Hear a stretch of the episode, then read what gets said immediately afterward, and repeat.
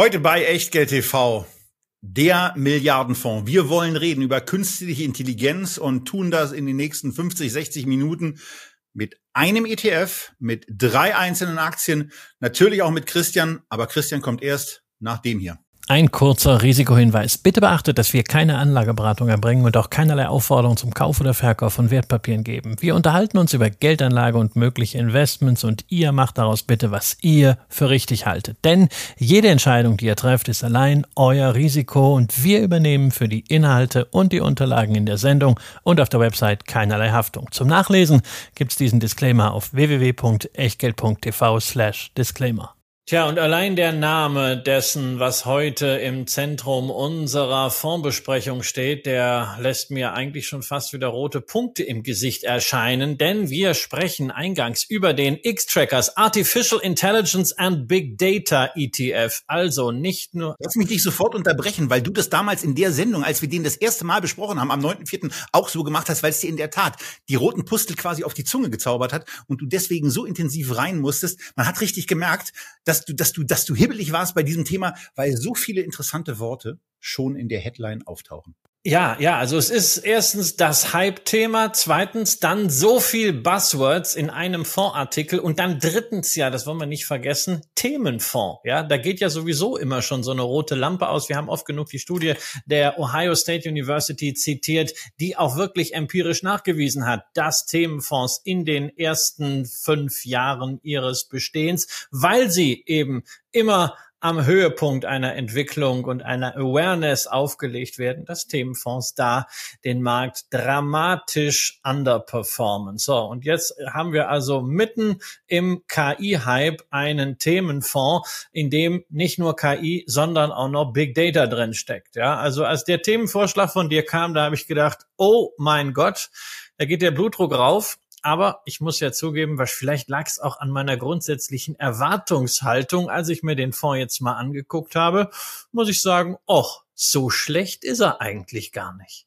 Und es ist ganz spannend, was eigentlich seitdem passiert ist. Also äh, wer sich das Ganze nochmal angucken will, ähm, der Sebastian wird's hier, hier, hier oder hier. Ähm, die Podcast-Zuhörer sind an der Stelle etwas irritiert, was ich gerade mache, aber ich habe gerade mit den Händen verschiedene Stellen auf dem Screen gezeigt. Am 9.4.2019 haben wir diesen ETF, der da wirklich ganz frisch war, das erste Mal besprochen. Ähm, und wirklich, also äh, geht da gerne mal rein, hört da noch mal äh, in die in den in den Anf in das Anfangsgeplänkel rein. Es geht äh, relativ schnell zur Sache und wir hatten ihn besprochen bei neun Millionen Euro Assets under Management und mittlerweile hat es die DWS mit X-Trackers mit dem Artificial Intelligence and Big Data ETF eben geschafft, die eine Milliarde Euro an Fondsvolumen zu übersteigen. Und das war im Grunde genommen auch so ein, ja, so eine Marke, wo man dann einfach auch mal sagen kann, okay, das gucken wir uns mal an. Das Thema ist sowieso heiß und ähm, naja, man hat dann zwei Blickrichtungen. Ne? Also man guckt zunächst ja dann doch, ihr könnt jetzt rechts ranfahren, ähm, aber ich erzähle es euch ansonsten auch so, man sieht eben als erstes, dass es bei der naheliegenden Benchmark, einem iShares Nasdaq 100 ETF, eben so aussieht, dass dieser Fonds, dass dieser ETF hier, dieser Artificial Intelligence and Big Data, also zukünftig nur dieser AI ETF, eine Underperformance generiert in der Gesamtlaufzeit. Ähm, das ist eben ein Teil der Wahrheit. Und ja, die Underperformance, die sollten wir dann auch nennen, ja. Also seit der Auflegung im Januar 2019, ne, also die soeben zitierte Fünfjahresfrist ist damit zu 80 Prozent ja vorbei, hat sich der Fonds verdoppelt. Das ist ja schon mal eine gute Nachricht, weil es gibt eine ganze Reihe Themenfonds, die in dieser Zeit wirklich nicht nur relativ, sondern absolut Geld verloren haben. Nur eben der Nasdaq, die naheliegendste Benchmark, hat in dieser Zeit eben 140 Prozent plus gemacht in Euro. Das heißt, wir hängen also mit diesem KI-ETF von X-Trackers hinter dem Nasdaq um 40 Prozentpunkte her. Ja, auf der anderen Seite, wenn ihr euren Blick ein wenig schärft und näher rangeht an diese Grafik, was aus den 100 Euro wurde und mal so auf die Tiefpunkte Ende 2022 blickt, dann dann könnt ihr so Werte ableiten beim Nasdaq 100 ETF von 168 und jetzt ein Anstieg wieder auf 240, auf 240 indexierte Euro sehen. Ihr seht also, dass da eine Zunahme von 72 simulierten Euros oder eben 42 Prozent stattgefunden hat, während der AI-ETF von 132 más o menos ähm, auf ungefähr 200 gegangen ist, also in etwa 68 simulierte Euro hier zugelegt hat, also fast das gleiche prozentual, ist das aber dann auf einmal mehr.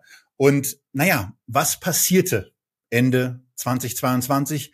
Ein neues Tool kam auf, was das erste Mal begreifbar und erlebbar gemacht hat, was Artificial Intelligence eigentlich in der Lage ist zu verrichten. Und seitdem vergeht eigentlich kaum ein Tag, wo wir nicht mit irgendeinem neuen Tool, beispielsweise auch einem Tool, was in der Lage ist, Sprache aus einem Video so zu übersetzen, dass dieses Video auch in Hindi stattfinden könnte.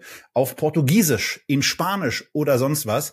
Ähm, also die ganzen Innovationen, die in den letzten zehn Monaten gekommen sind, waren vor zwölf Monaten noch gar nicht so richtig erwartbar. Aber seit ChatGPT geht's da richtig zur Sache. Und seitdem geht's auch mit der Performance und dem Aufholen der insgesamt trotzdem noch zu verzeichnenden an der Performance deutlich voran. Und der AI-ETF legt kräftig zu. Ja, also 31.10.2022. Das war das Datum, wo ChatGPT erstmals der Öffentlichkeit vorgestellt und damit auch öffentlich zugänglich wurde. Seitdem der X-Trackers ETF plus 40 Prozent in Euro, der Nasdaq 100 ETF und die meisten anderen KI-Fonds etwa so plus 20, plus 25 Prozent. Nur einer schlägt dann wirklich nach unten aus. Das ist der von Amundi. Der hat äh, nicht Big Data dabei, sondern die haben gedacht, ach, wir pappen noch mal das Robotics-Label oben drauf. Ja, der hat nur 12 Prozent plus gemacht, äh, ist aber immerhin auch fast halb so groß wie der von X-Trackers, also auch eine halbe Milliarde drin. LNG hat auch eine halbe Milliarde drin. Aber wenn man so sieht, die Ab Abstimmung mit der Order-Taste, die gewinnt X-Trackers unter den verfügbaren KI-ETFs eben dann doch sehr, sehr überlegen. Deshalb ist es logisch, sich diesen Fonds ein bisschen näher anzuschauen, auch gerade mit Blick auf die Frage, wie fair ist denn eigentlich der Vergleich mit dem Nasdaq 100? Der ist natürlich aus Anlegersicht immer fair, weil ne, man kann das Geld nur einmal anlegen und der Nasdaq ist bei allem, was mit Wachstumswerten zu tun hat, eben der Goldstandard. Aber er hat eben auch die eine oder andere Schwäche und da ist ja manchmal ein alternatives Indexkonzept durchaus eine Möglichkeit, diese Schwächen auszumerzen. Und ein paar Schwächen oder ein paar Kritikpunkte von Anlegern am Nasdaq 100, die kann dieser Fonds tatsächlich durch die Indexkonzeption beseitigen. Ja, denn was Sie hier zunächst mal haben, ist jetzt, also fangen wir mal ganz vorne an, ähm, was hier zunächst mal gemacht wird, das ist jetzt äh, nicht so äh, raketenmäßig, das, äh, wo man sagt, das ist aber der Auslöser für die äh, für eine andere Entwicklung gegenüber dem Nasdaq. Äh, grundsätzlich es kommen nur Aktien rein, die mindestens 500 Millionen Dollar Market Cap haben und die jeden Tag, wo jeden Tag ein ähm, Handelsvolumen im sechs Monatsdurchschnitt da ist von zwei Millionen US-Dollar. Also das ist mal die die die erste Einstiegsvoraussetzung und dann ähm, gibt es eben einen Gewichtungscap. Und der ist schon ein bisschen, bisschen spezieller, wenn man sich vor Augen führt, dass eine Apple im Augenblick und sie hat ja auch schon ein Stück verloren, dass eine Apple im Augenblick im Nasdaq 100 eben mit 10,8 Prozent gewichtet ist. Hier taucht sie aus Gründen äh, überhaupt nicht äh, in den, in den Top 10 der Einzelwerte auf. Ähm, also 4,5 Prozent ist der Cap. Und dann gibt's, Christian, so ein äh, ja intuitiv und auch nach stärkerem Einsteigen nicht unbedingt verständliches Scoring-Modell, was dann dazu führt, dass in der Tat ein paar Abweichungen Nasdaq gegenüber ähm, dem AI-ETF zu verzeichnen sind. Naja, also äh, AI ist jetzt eben keine Sektorklassifizierung. Ja, ist jetzt nicht einfach so wie Halbleiter oder Mining, wo du in die klassische beispielsweise Global Industry äh, Classification reingehst und sagst, okay, selektier mir nur diese Werte, sondern AI ist ja irgendwie so ein hybrides Thema. Da steckt Hardware drin, da geht es sehr häufig um Software an der einen oder anderen Stelle, auch um Plattformen, um Dienstleistungen. Und da muss man halt irgendwie einen Mechanismus definieren. Ähm, welche Unternehmen haben jetzt eigentlich was mit AI zu tun und mit Big Data? Das macht die Nasdaq, die diesen Index ersonnen hat anhand von zwei Scorings und das nennt sich Pure Score und Contribution Score.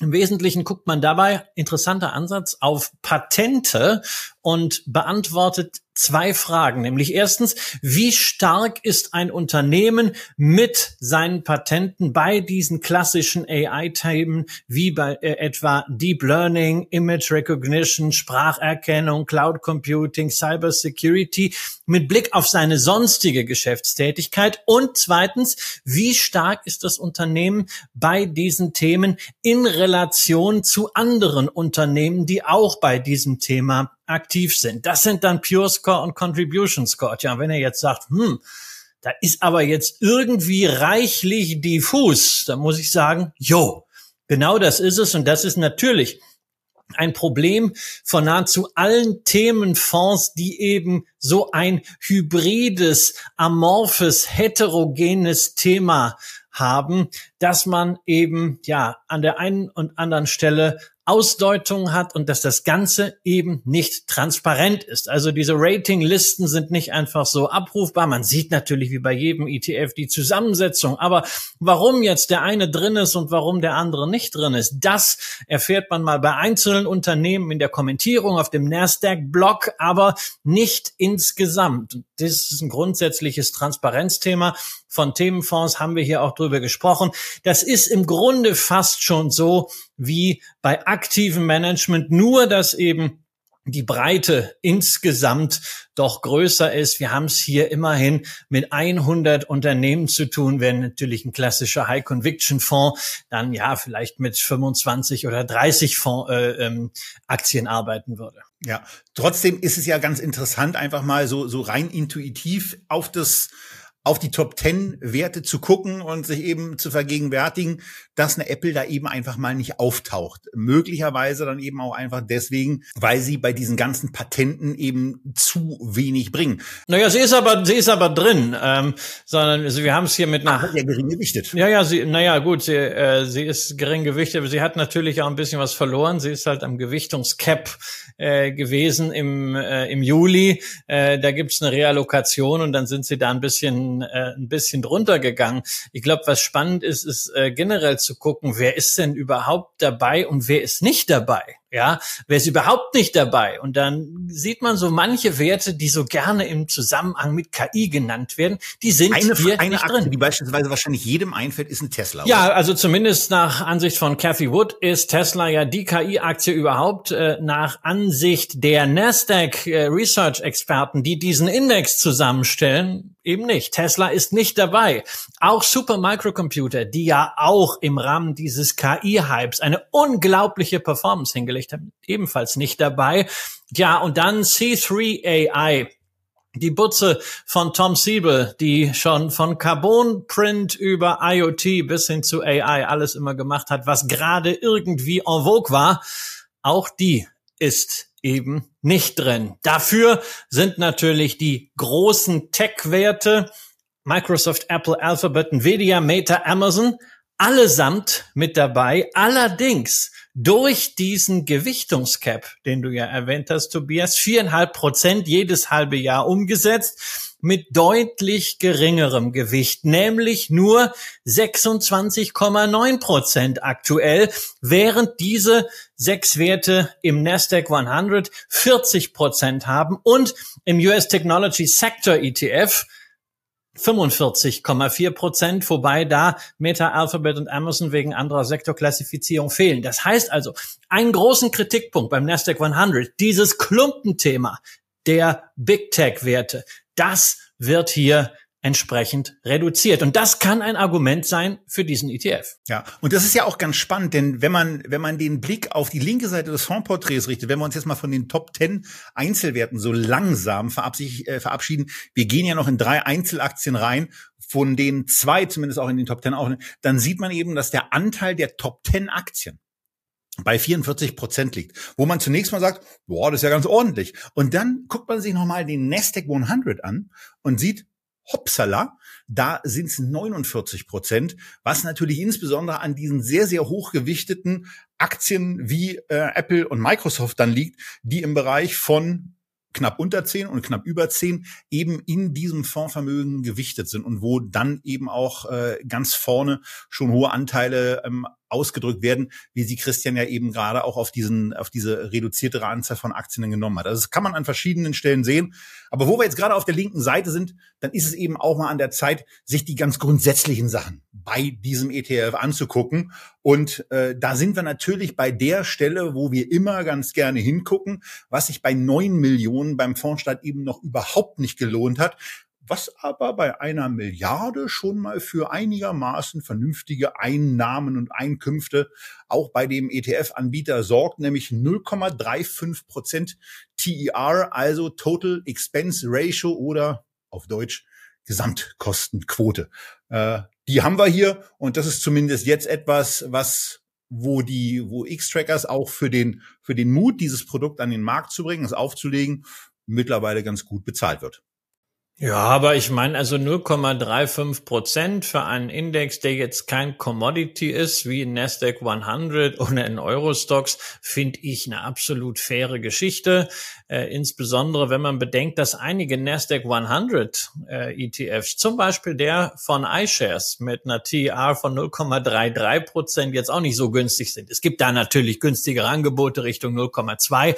Aber auch wenn man sich die Produkte anderer Emittenten anguckt, also bei Beispielsweise LNG ist bei 0,49 Prozent für ein konzentrierteres Produkt. Also ich muss sagen, diese 0,35 sind jetzt äh, nicht das super Schnäppchenangebot, aber es ist eine faire Geschichte für einen solchen Fonds, der ja nun nicht nur vom Research her aufwendig ist, sondern auch von der Maintenance, denn wir haben es eben nicht mit einem reinen US-Index zu tun, sondern es ist wirklich ein globales Portfolio. Ja, weil es am Ende eben doch kapitalisierungsgewichtet ist, sind natürlich die US-Werte da dominierend. 82 Prozent entfallen auf die USA. Aber es könnten theoretisch auch chinesische Unternehmen mit drin sein, sofern sie in Shenzhen oder Shanghai gelistet sind.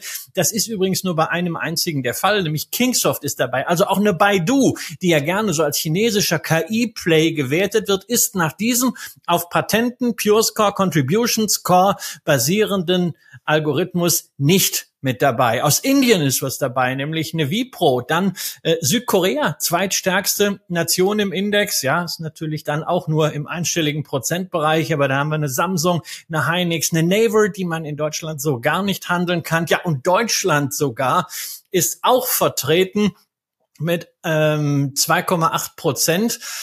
Tja, und das ist ein einziges Unternehmen, über das wir, naja, zumindest am Rande gleich noch reden werden, weil wir den großen Wettbewerber natürlich ins Visier nehmen. Das ist die SAP. Immerhin, die hält die deutsche Fahne hoch. Ansonsten, wenn der eine oder andere stutzt, Irland, Irland, was gibt's denn in Irland für ein im Bereich KI relevantes Unternehmen? Naja, das ist vor allem Accenture, US-Unternehmen, aber in einer irischen Hülle.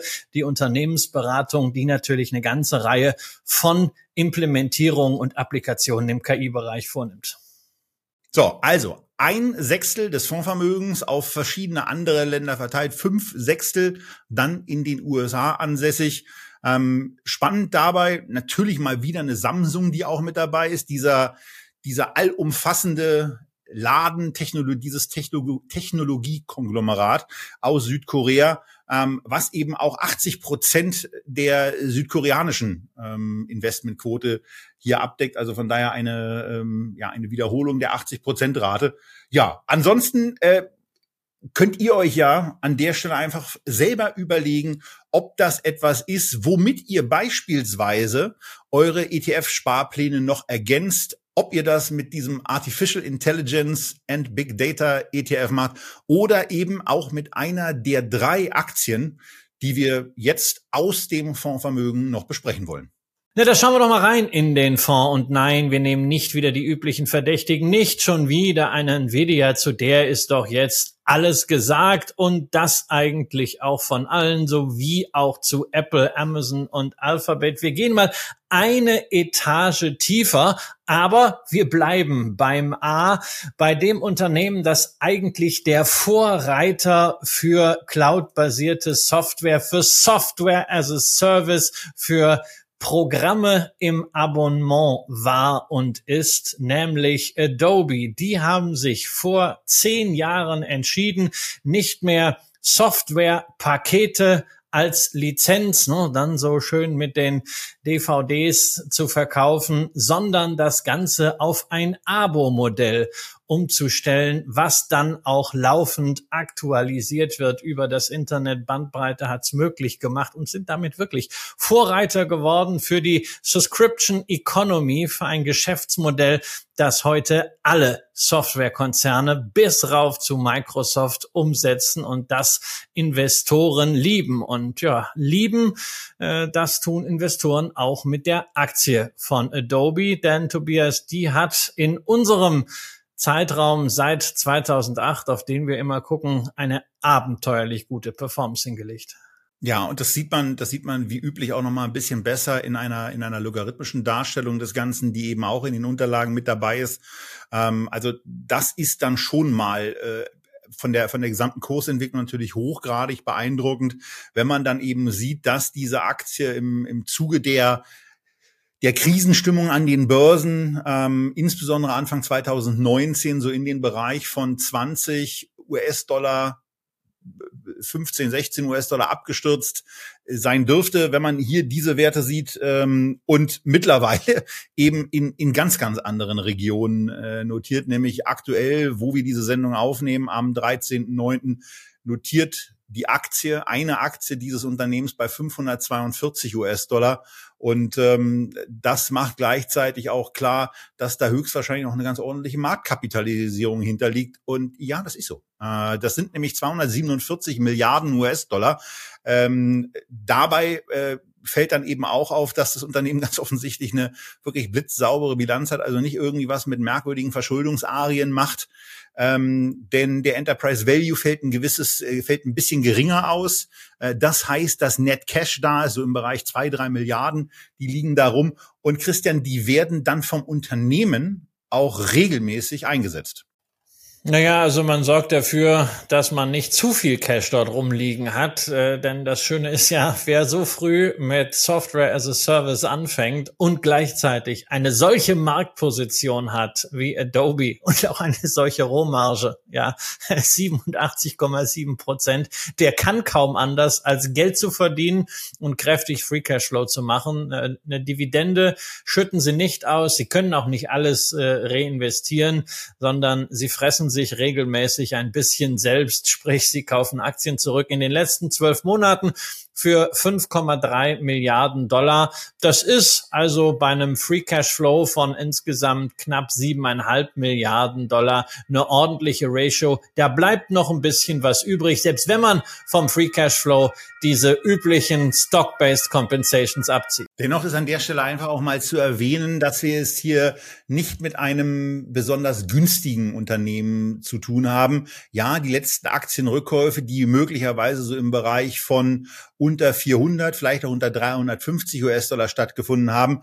Die waren dann äh, auch in der, in der Betrachtung der Kennzahlen, wie wir sie hier sehen, sicherlich einigermaßen erträglich. Aber es ist eben auch so, dass, und wenn wir jetzt mal auf die Ist-Zahlen gucken, wo steht dieses Unternehmen mit äh, mit einer Nettomarge von 26 Prozent, mit einem Gewinn pro Aktie von 10,50 Dollar auf Basis der letzten zwölf Monate eigentlich im Moment. Und das ist dann eben ein Kursgewinnverhältnis von knapp über 50. Und ähm, das sind dann eben so die Bereiche, wo ich persönlich äh, immer den Impuls habe zu sagen, da muss man doch keine Aktien zurückkaufen, da kann man doch auch mal Geld zur Seite packen, um für etwas schlechtere Zeiten, die es ja immer mal geben kann, gerüstet und eben auch mit Cash ausgestattet zu sein, was einem dann ja ermöglicht, auch mal ähm, möglich, also finanzielle Möglichkeiten, die vielleicht auch im Bereich von, von einem oder zwei Jahres Free Cashflows bei einer Adobe liegen, die einfach ähm, im Zuge einer Übernahme auszugeben. Äh, aber das scheint etwas zu sein, was am Kapitalmarkt nicht so richtig gerne gesehen wird, weil das Geld muss gefälligst rausgehauen werden. Das ist das Gefühl, was sich ein bisschen einstellt. Naja gut, aber die Investoren, die in einer Adobe drin sind und jetzt mehr zu sagen haben als ein paar Privatanleger, die schauen natürlich auf die Rendite, auf das Kapital. Und das ist natürlich schön, wenn du deinen Gewinn erhöhst, dann kannst du deine Rendite verbessern, aber du kannst auch einfach dafür sorgen, dass der Nenner ein bisschen kleiner wird. Und du guckst also, dass du nie zu viel Kapital ungenutzt dort herumliegen hast. Und das Unternehmen macht eigentlich das, was unter, was Investoren gerne sehen wollen. Ähm, da beißt sich dann irgendwie so ein bisschen die Katze in den Schwanz. Natürlich, es ist toll, wenn man da so ein bisschen äh, Free Cash Flow rumliegen hat als Barmittel und dann auch mal so eine 15 Milliarden Übernahme einfach aus der Kasse stemmen kann. Aber ein Vorstand insbesondere eines amerikanischen Unternehmens, der das amerikanischen angelsächsischen Investoren erklärt, der kriegt natürlich sofort die Frage, ja, warum macht man das dann nicht größtenteils schuldenfinanziert oder durch die Ausgabe äh, von Aktien? Gerade wenn die Aktie so teuer ist, warum soll man da Cash rumliegen haben und sich die Rendite kaputt machen? Also das ist schwierig und man sieht natürlich auch insgesamt bei diesen Bewertungen, das werden wir auch bei den anderen Unternehmen gleich noch feststellen können, dass diese doch signifikant gestiegenen Zinsen sich noch nicht in der Bewertung niedergeschlagen haben. Man sagt ja, naja, das sind Wachstumswerte. Da ist der große Teil des Potenzials ja in der Zukunft. Da kommt noch viel mehr. Ich meine, wir reden ja selbst hier bei Adobe nach wie vor über zweistelliges Gewinnwachstum, von dem deine so geliebten Analysten für die nächsten zwei, drei Jahre ausgehen. Ja, ähm, da würde man ja eigentlich sagen, na ja, wenn wir jetzt zehnjährige Zinsen in den USA von über vier Prozent haben, das muss doch eigentlich an der Bewertung Bewertung was machen. Nee, also dieses Jahr wurden diese Bewertungsabschläge, die wir letztes Jahr gesehen haben, zum großen Teil wieder aufgeholt. Und äh, insofern ja, da sind natürlich Risiken drin, aber das erklärt sich auch aus diesem äh, Gebaren von Investoren, was sicherlich in gewisser Hinsicht ein Tanz auf dem Vulkan ist. Und da muss man sich auch drüber im Klaren sein, wenn man in solche Werte investiert. Ja, mich, also ich sage ganz ehrlich, mich nervt das dann immer ein bisschen, weil ähm, äh, wir hatten es ja, wir haben es ja bei vielen Diskussionen, gerade um Aktienrückkäufe, gerade auch um bei unseren vielfältigen Apple-Diskussionen äh, schon diverse Male gehabt, wobei man hier natürlich eine Sache hervorheben muss. Äh, eine Adobe geht nicht den Apple-Weg und äh, nimmt dann äh, gegenüber im Ausland gelagertem Cash im Inland äh, Schulden auf und äh, macht da schon äh, deutlich intensiveres Financial Engineering. Aber bezogen auf den Kurs und äh, auf das, was in den letzten Monaten bei diesem Wert so los war und bei dem, was sich dann eben jetzt in deutlich niedrigerem Maße in den Kursen niederschlägt, nämlich dieser Abschlag aufgrund der deutlich gestiegenen Zinsen, da will ich schon noch mal darauf eingehen, weil das muss man sich mal verdeutlichen, dass das Unternehmen bei einem Aktienkurs angekommen war von knapp 700 US-Dollar und dann eben Ende 22 abgestürzt ist um mehr als 50 Prozent auf unter 300 US-Dollar. Und von diesem sehr, sehr niedrigen Stand, der ja in der, der ja in der Zahlenbetrachtung zumindest auch mit einem Kurs so um die 340 war es, glaube ich, ähm, auch mal aufbereitet wird und wo euch die Kennzahlen dann auch dazu genannt und gezeigt werden, hat sich der Kurs jetzt wieder in den Bereich von 540 entwickelt. Also ähm, vieles davon negiert, was äh, Christian eben schon äh, auch angesprochen hat, nämlich, dass es eigentlich mit hohen Zinsen darum geht, dass ähm, da diese Bewertungsfantasie ein bisschen niedriger ausfällt. Ja, es ist immer so schön, so eigentlich und sonst was und am Ende ist man immer schlauer. Nur gerade wenn man das sieht, dann muss man sagen, hat Adobe richtig gehandelt. Sie haben in den äh, drei Monaten äh, August, September, Oktober haben sie für 1,75 äh, Milliarden Dollar letztes Jahr Aktien zurückgekauft und damit haben sie äh, ziemlich genau dieses Tief getroffen und dann haben sie auch die äh, stärksten Rückkäufe gehabt. Sie haben die Rückkäufe dieses Jahr im letzten Quartal schon mal deutlich reduziert. Da war es nur noch eine Milliarde. Und wie gesagt, nochmal, diese Rückkäufe kommen ja eben nicht aus Schulden, sondern es ist, selbst wenn man mal diese Stock-Based Compensation abzieht vom Free Cash Flow von den siebeneinhalb Milliarden in den letzten zwölf Monaten, bleibt das immer noch da. Und das Geschäft produziert Cash jeden jedes Quartal. Und das sollten wir halt auch nochmal noch mal würdigen, dass wir es hier wirklich mit einem globalen Marktführer, einem globalen Goldstandard zu tun haben für Kreativsoftware. Diese ganze Adobe Creative Suite, also ich äh, nutze sie ja selber, meine Frau auch ähm, dazu. Äh, dieses Photoshop, das kennt ja der eine oder andere sowieso. Möglichkeiten jetzt auch mit KI irgendwelche Bilder äh, zu generieren. Das Adobe Firefly, das kann man selber mal testen, auch wenn man gerade keine Lizenz hat. Das ist so eine öffentliche Beta, was da alles möglich wird. Also da sieht man schon, die tun alles, um diese Marktposition zu halten. Sehr spannend finde ich ein Bereich, über den man gar nicht so häufig redet, nämlich alles, was mit Signaturen und dieser Document Cloud zu tun hat. Auch das ist inzwischen eine Kernkompetenz. Da haben sie im letzten Quartal gegenüber dem vergleichbaren Vorjahresquartal zweistellig beim Umsatz zugelegt, 11 Prozent. Und das ist mehr als DocuSign, der singulär auf dieses Thema digitale Signaturen äh, fokussierte Nasdaq-Wert gemacht hat. Man bewegt sich in selben Umsatzdimensionen, etwa mit 700 Millionen Dollar pro Quartal. Und da sehen wir im Grunde so dasselbe wie bei Microsoft und Zoom und Microsoft und Dropbox, dass diese großen Software-Titanen, diese kleinen Werte, die während Corona ihre Blüte und Hoffnungszeit hatten, einfach an die Wand drücken. Auch das ist einfach diese Stärke von Adobe. Und also bei allem Herumkritteln an der Bewertung darf man die fundamentale Substanz des Unternehmens nicht unterschätzen. Die Frage ist halt, was macht KI damit?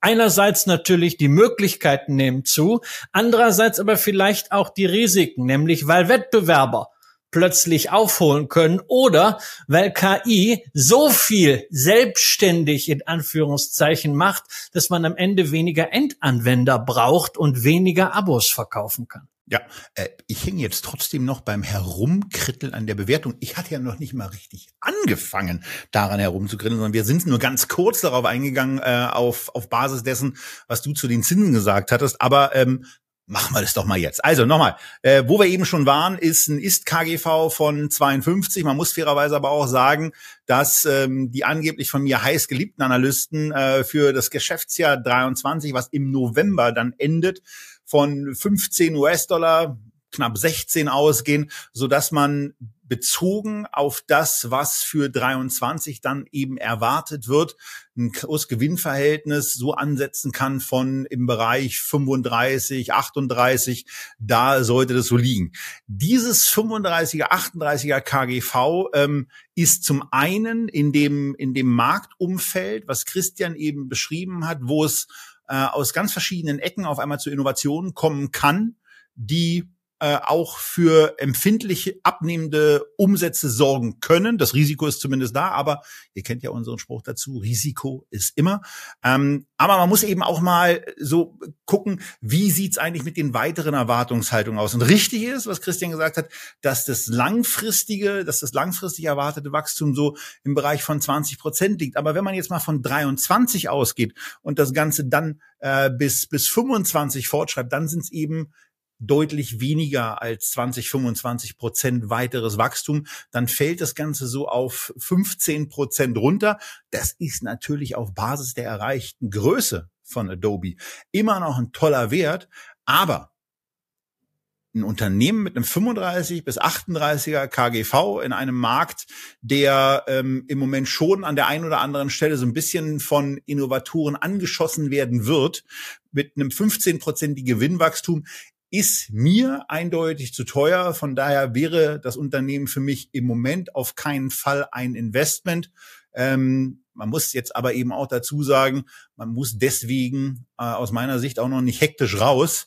Ähm, aber, aber, aber sollten so alte Hochstände wie, wie 700 nochmal erreicht werden, äh, könnte man ja zumindest mal drüber nachdenken, äh, einen ordentlichen Teil dieser Position zu geben und äh, möglicherweise einfach äh, dann in einen breiter diversifizierten ETF wie den, den wir heute vorgestellt haben, zu packen. Da ist man zumindest noch in diesem Markt mit dabei, aber äh, einigermaßen günstiger bewertet. Denn das durchschnittliche KGV, was für den ETF angegeben war, das nochmal als Reminiszenz auf den Artificial Intelligence and Big Data ETF von X-Trackers, liegt ebenso bei 22 und das ist eben ein ganz anderer Wert als der, den wir hier bei einer Adobe haben.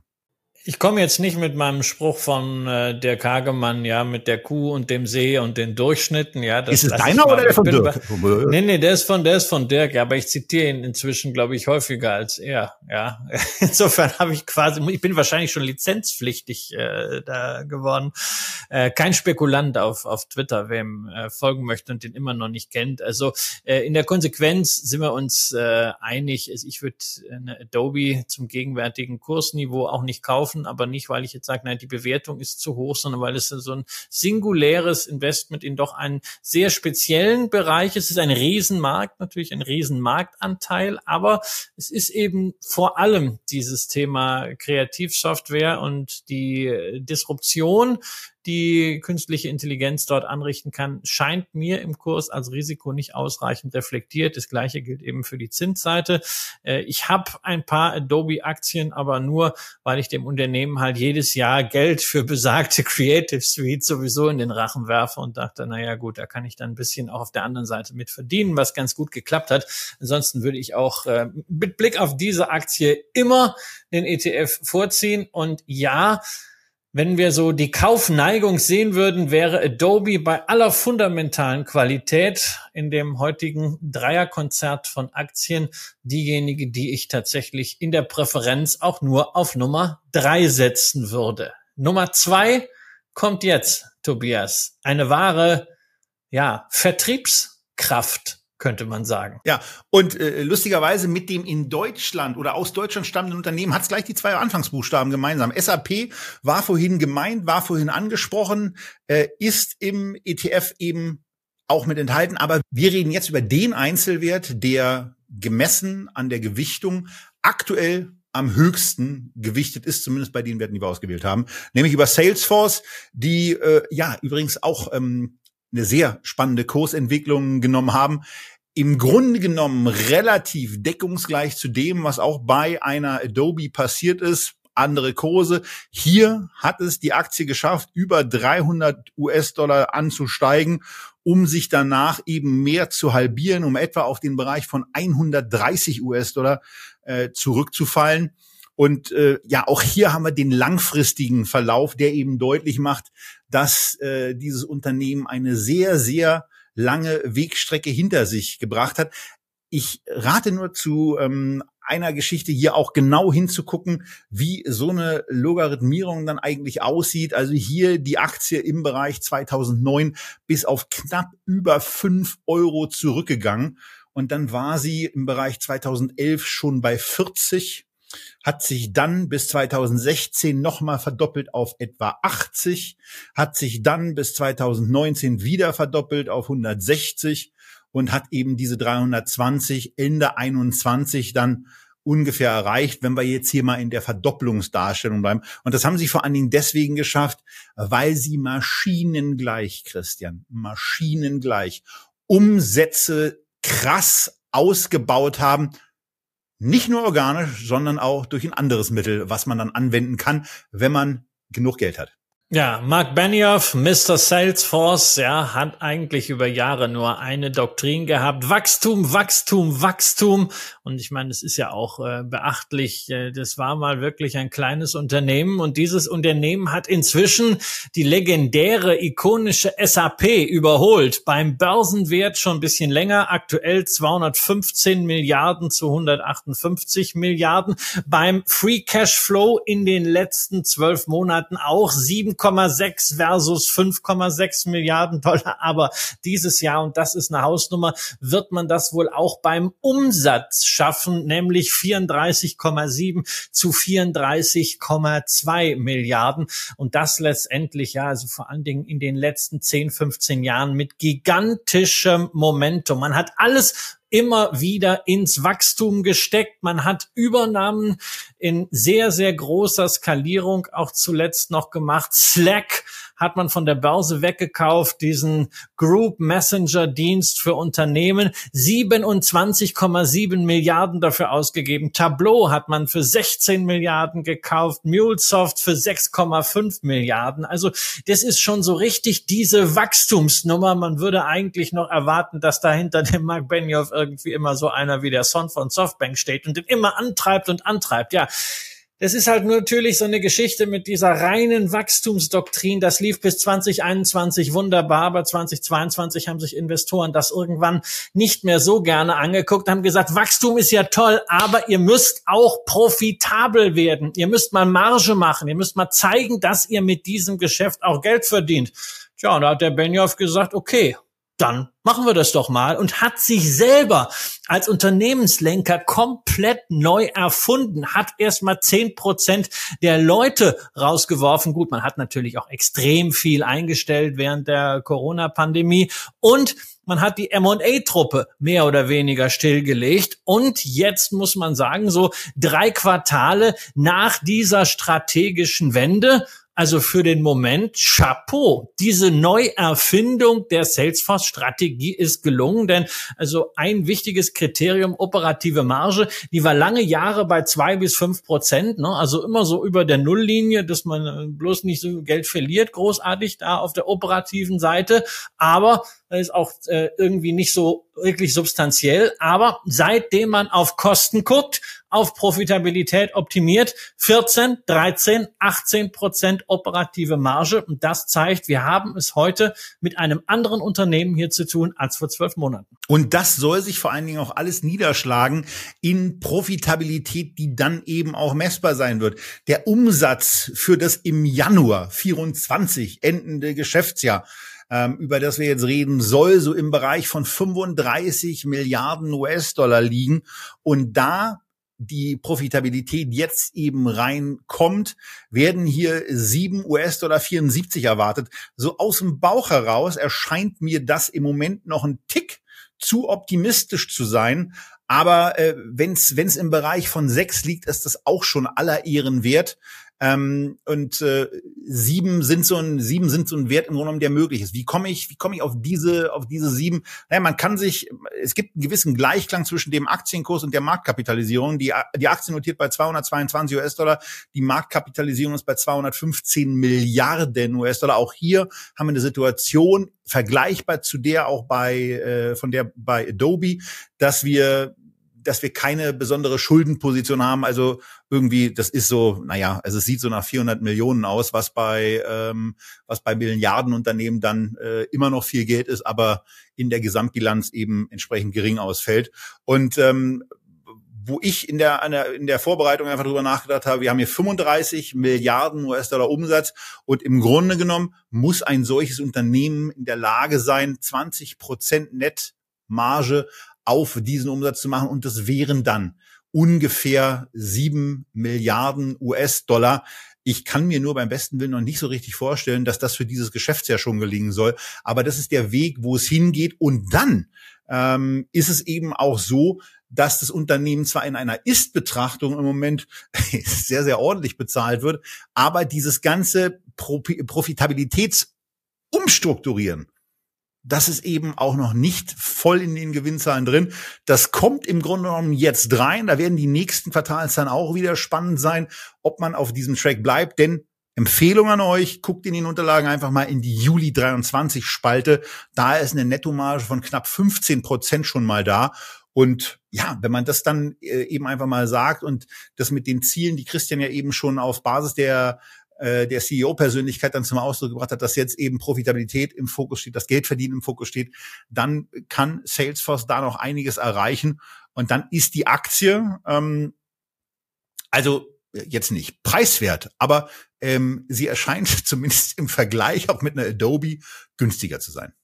Ja, und also im Vergleich ist natürlich auch bei der Bewertung dann interessant, wo kommt SAP her? Ja, wir haben ja eigentlich Unternehmen, die sich aus zwei unterschiedlichen Richtungen angenähert haben. Ja, SAP hatte immer das Problem Wachstum, haben gutes Geld verdient, aber das Potenzial ist nicht mehr so da gewesen und da arbeiten sie immer noch dran. Die sind mitten in der Transition und auf der anderen Seite bei Salesforce hat man immer gesagt, naja, Wachstum können sie, aber können sie auch Geld verdienen. So jetzt bewegen die sich irgendwie aufeinander zu und wenn wir jetzt mal gucken, die ja im äh, Softwarebereich sehr, sehr wichtige Kennzahl, nämlich das Verhältnis zwischen Unternehmenswert und Free Cashflow. Dann haben wir bei Salesforce für die letzten zwölf Monate 215 Milliarden Unternehmenswert in äh, Relation zu 7,6 Milliarden Free Cashflow. Das ist eine 28er Faktor. Bei einer SAP, die sich ja auch sehr, sehr gut entwickelt hat dieses Jahr, wovon ja auch der DAX profitiert hat, haben wir 155 Milliarden Enterprise Value zu 5,6 Milliarden Free Cashflow. So, da sind wir dann irgendwie bei, bei einer 27. Also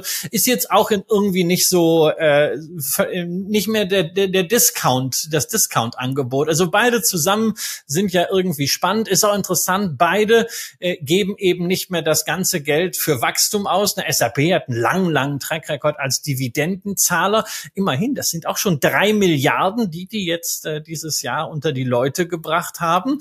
Äh, aber auch äh, Salesforce bringt Geld unter die Leute, nämlich über Aktienrückkäufe vier Milliarden Dollar in den letzten zwölf Monaten. Monaten. Also da gibt es gewisse Parallelen und naja, also man kann auch beide Unternehmen sich ins äh, Portfolio legen. SAP ist nicht mehr so günstig wie früher und Salesforce ist nicht mehr so ungestüm wie früher. Selbst wenn, ich muss ja zugeben, ich habe mal ein bisschen in die Analystenschätzungen geschaut, vor allen Dingen in die Spannweiten und dann doch gesehen, na ja, gerade wenn man so auf den Konsens mal guckt für 2024 und dann auch so diese ganz verwegenen für 2025, ähm, da gibt's schon so ein paar Analysten, die irgendwie den Konsens ziemlich runterziehen. Ähm, da scheinen noch einige zu sein, die Mark Benioff irgendwie nicht trauen. Ja? Achso, du meinst, die so sagen, Modelle einfach noch ein bisschen auf alten, auf ja, alten Profitabilitäten ja. gesteuert sind.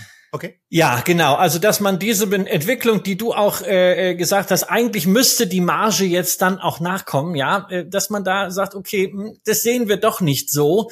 Ähm, das zieht den Konsens irgendwie ein bisschen runter, eben weil man sich vielleicht doch nicht so ganz sicher ist, dass Benioff diese Strategie, die er letztes Jahr nun wirklich auch unter dem Druck von aktivistischen Investoren äh, dann umgesetzt hat, nachhaltig weiter so verfolgt. Aber es wird spannend sein und also, wenn ich das jetzt, äh, wenn ich jetzt hier diese Aktie nehmen sollte und vergleiche mit einer Adobe, ich würde sie eher kaufen jetzt als eine, äh, als eine Adobe, sage aber weiterhin dazu, das ist nicht mein Beritt, ja, Software, insbesondere Software, die ich selber noch niemals gesehen habe, niemals eingesetzt habe, äh, dann keine Dividende hier, sowas. Ich tue mich schwer, das zu fassen. Insofern, es ist für mich kein Investment, aber es wäre eher eins als eine substanzielle Position in Adobe zum gegenwärtigen Zeitpunkt. Ja, und man muss fairerweise eben auch sagen, dass wir sie zu einem Zeitpunkt, als sie bei unter 150 US-Dollar stand, wo sie dann auch auf Basis der Ist-Bewertungen ähm, auch beim Price-Sales-Ratio äh, einigermaßen äh, günstig gewirkt hat. Und diese Rechnung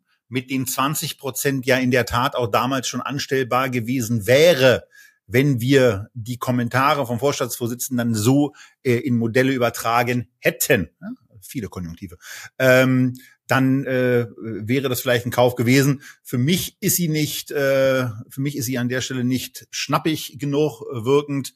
Ähm, und vor dem Hintergrund sage ich dann eben auch, ja, äh, sie wirkt, sie wirkt interessanter bewertet und ähm, in der Tat ist es auch so. Ich habe jetzt gerade noch mal bei den bei den Ist-Schätzungen so ein bisschen äh, parallel reingeguckt ähm, und da nachvollziehen können, dass in der Tat äh, bezogen auf 25 und 26 offensichtlich keine Margenausweitung stattfindet. Also ich bin ja immer noch dabei, dass ich überrascht bin, dass für 24 also äh, ich, wenn ich von 24 rede, immer Januar 24, was dann eigentlich zum großen Teil 23 ist, aber egal. Äh, dass für, für Anfang 24 offenbar von einer 20-prozentigen Nettomarge ausgegangen wird, die sich dann in 25 und 26 nicht erhöht. Und das ist bei dem Trend, auf dem Salesforce dann zu sein scheint, wo man auch sieht, welche Effizienzmaßnahmen greifen, welche vielleicht auch nicht, wo muss man gegensteuern, wo kann man aber auch weiter steuern. Ähm, dass die dann aufhören nach zwölf Monaten, nach 18 Monaten, ist extrem unwahrscheinlich, dass man sich mit 20 Prozent zufrieden gibt, wenn man eigentlich weiß, dass man perspektivisch auch 25 Prozent erreichen kann. Das ist dann doch unwahrscheinlich. Und vor dem Hintergrund äh, kann es in der Tat sein, dass die von Christian angesprochenen Bandbreiten da von einigen noch korrigiert werden und dann die Gewinnschätzung auch nochmal nach oben gehen. Ähm, und dann sehen wir in der Tat auch nochmal günstigere Verhältnisse. Auch im Vergleich dann übrigens zu dem zu verzeichnenden Wachstum auf Basis einer trotzdem ähm, ja auch, auch ordentlichen KGV-Bewertung, aber äh, zumindest attraktiver wirkend als bei Adobe.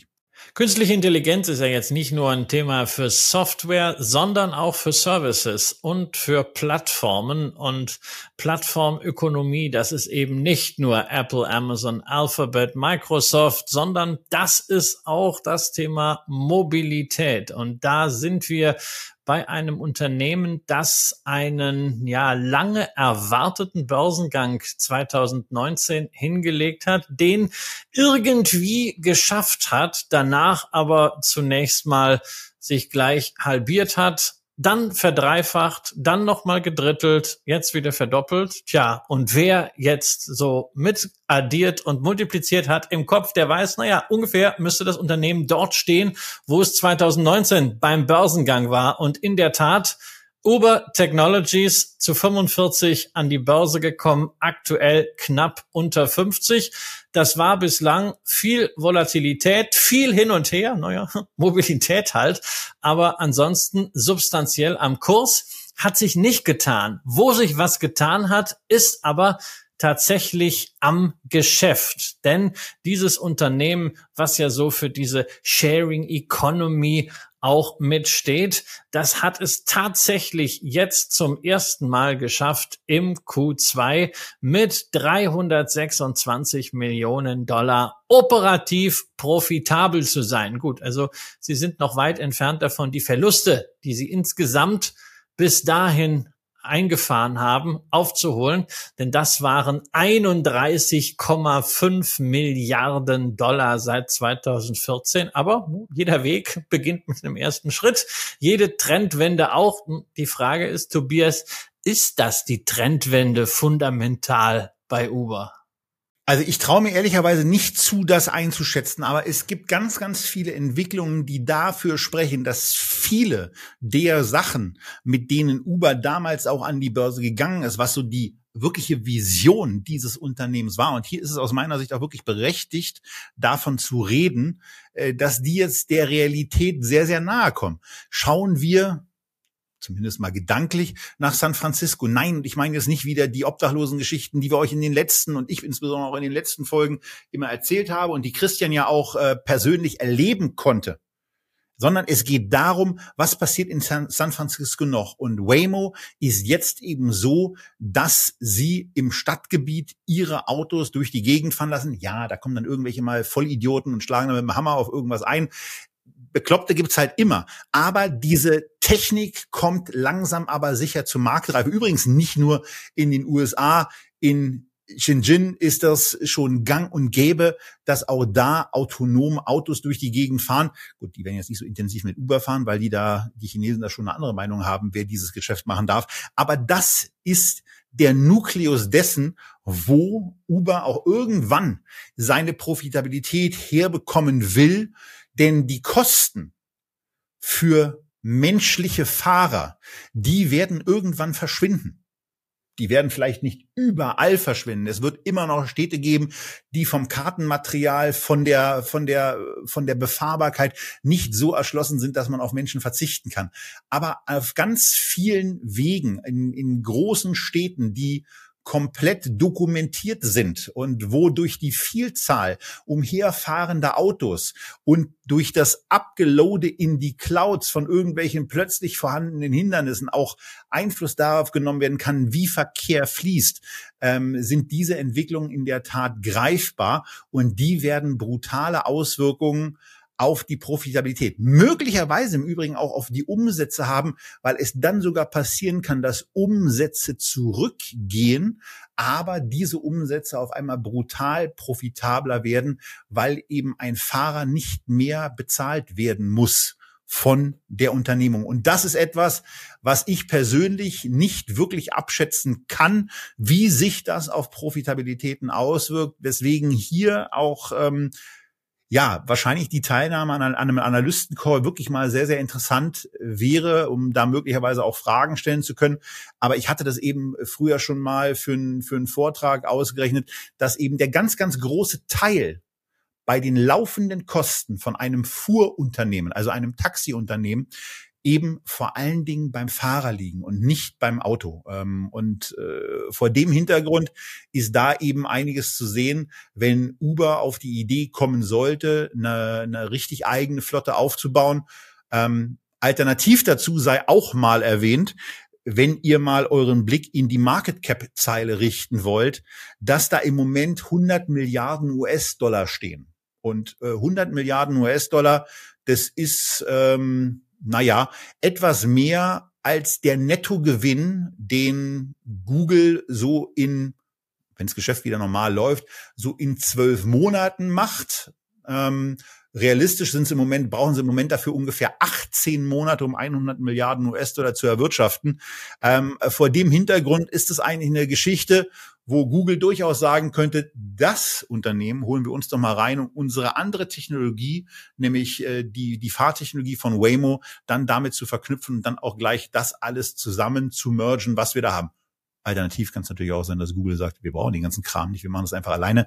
Das wäre dann wiederum eine, ein Gefahrenherd durchaus für Uber. Aber dass Google auf die Idee kommt oder dass Waymo auf die Idee kommt, seine Technologie nicht an Uber zu lizenzieren, halte ich für unwahrscheinlich. Ähm, denn dazu ist die die Marktstellung äh, einer Uber und auch die die Leistungsfähigkeit, die ja auch an dem Umsatz von 35 Milliarden US-Dollar auf der Trading 12 Month Ebene zum Ausdruck kommt, zu groß. Ähm, bei der bei der Gross Margin ist eben einiges drin in dem Moment, wenn Automatisierung kommt. Ich kann es aber nicht ansatzweise quantifizieren.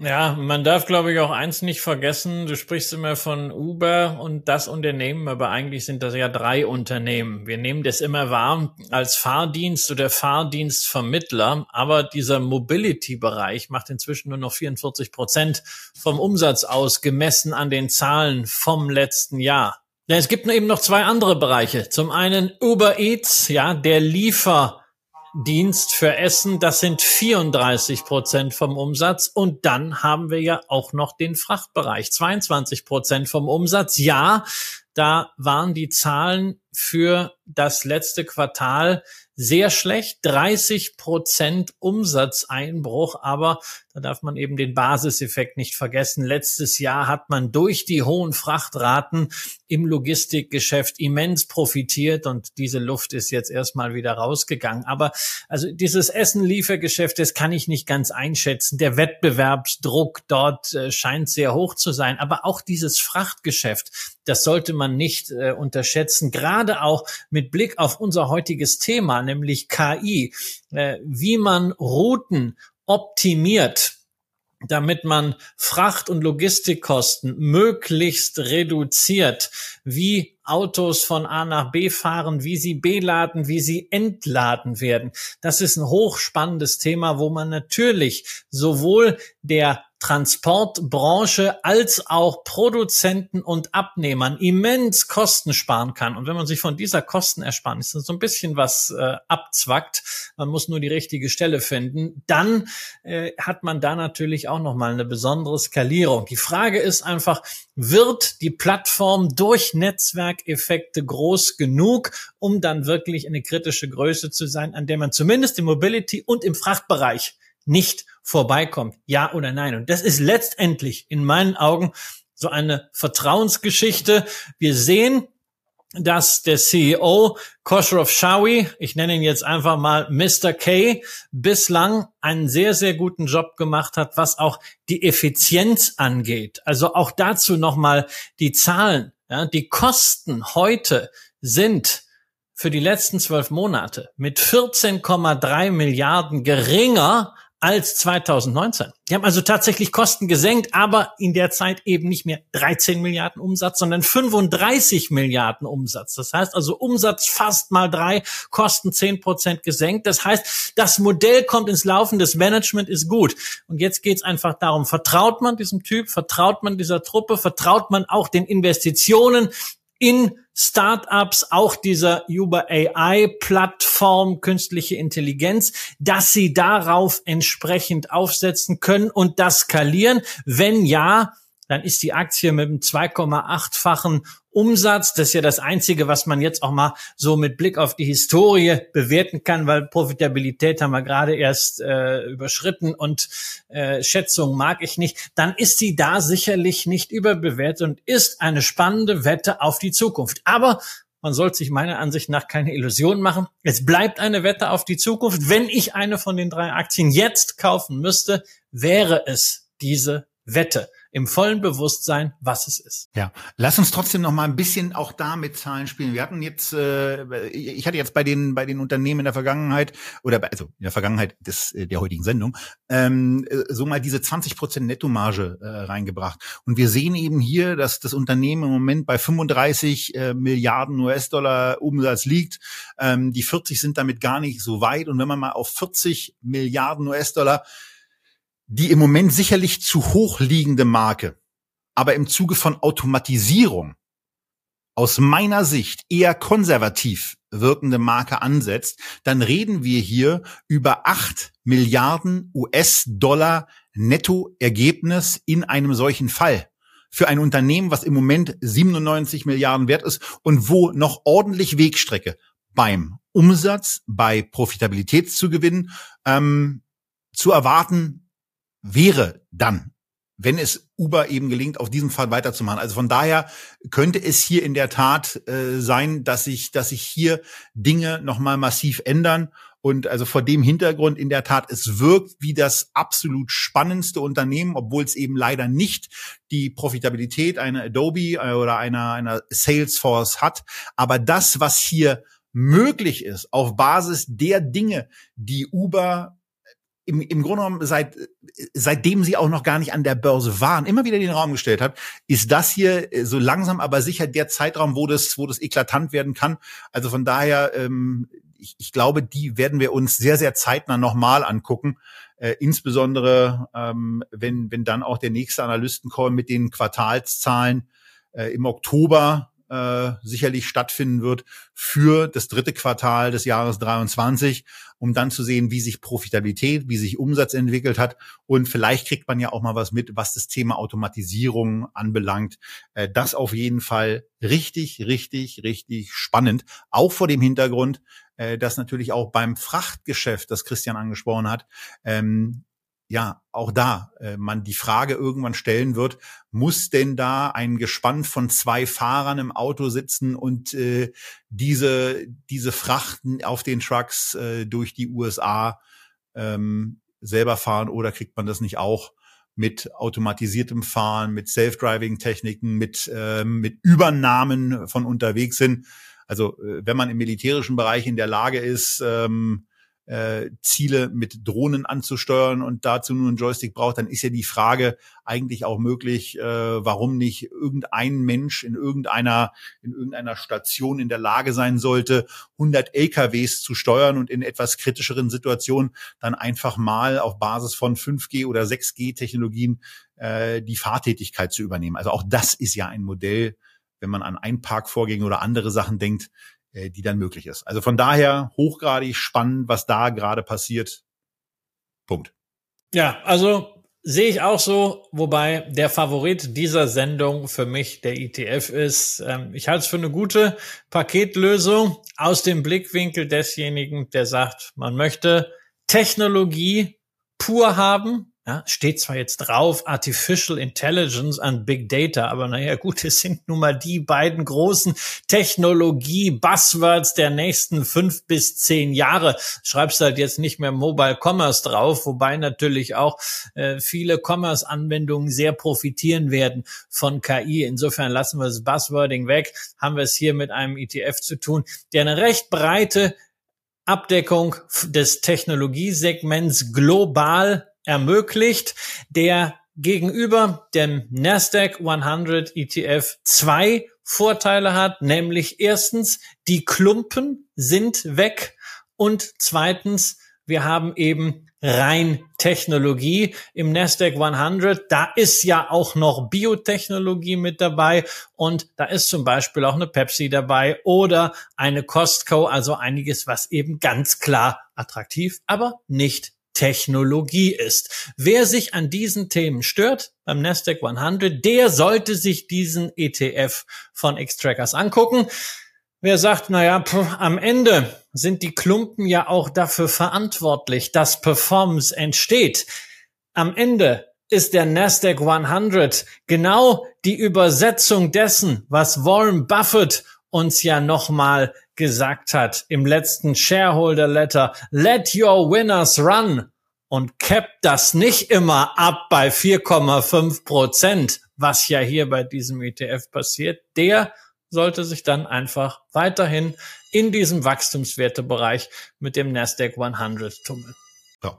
Und das war's für heute bei Echtge TV. Wir sind extrem gespannt auf eure Kommentare. Vielleicht habt ihr noch Anregungen zu Salesforce, die ja, ähm, die, die wir lange nicht besprochen hatten. Und wenn ich an die SAP-Besprechung zurückdenke, da war in den Kommentaren insbesondere ganz oft zu finden, dass äh, kein SAP-Kunde SAP-Aktionär ist. Ähm, äh, und SAP-Aktionäre, selten SAP-Kunden. Ähm, vielleicht ist der ein oder andere Salesforce-Nutzer mit dabei, der ein bisschen was dazu schreiben kann, wie aus einer Nutzerperspektive äh, das Ganze aussieht und ob er trotzdem Aktionär ist, obwohl er das Produkt kennt.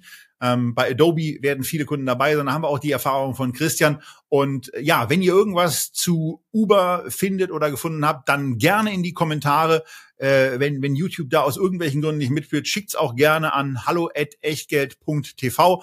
Ähm, das ist ja auch noch eine Möglichkeit, äh, uns das zumindest zukommen zu lassen. Gucken wir uns in der Tat sehr, sehr gerne an, ähm, weil es eben wirklich hochgradig spannend ist und hier so sein könnte, dass das Unternehmen vor ganz spannenden Entwicklungen steht. Und ansonsten, ja, auch in meinem 51. Lebensjahr, was er jetzt begonnen hat, ähm, wünsche ich euch insbesondere auch nach den Erfahrungen ähm, und dem, dem der glücklichen Ausreise, die ich, die ich, den glücklichen Ausreisezeitpunkt, den ich aus Marrakesch hatte, wie üblich das Wichtigste, damit wir uns überhaupt darüber Gedanken machen können, wie wir überschüssiges Geld investieren möchten, können, wollen, nämlich eins, bleibt gesund. Und wenn ihr gesund seid, dann seid ihr hoffentlich auch beim nächsten Mal wieder bei Echtgeld mit dabei. Grüße aus der Friedrichstraße, Grüße vom Kudamm. Bis bald.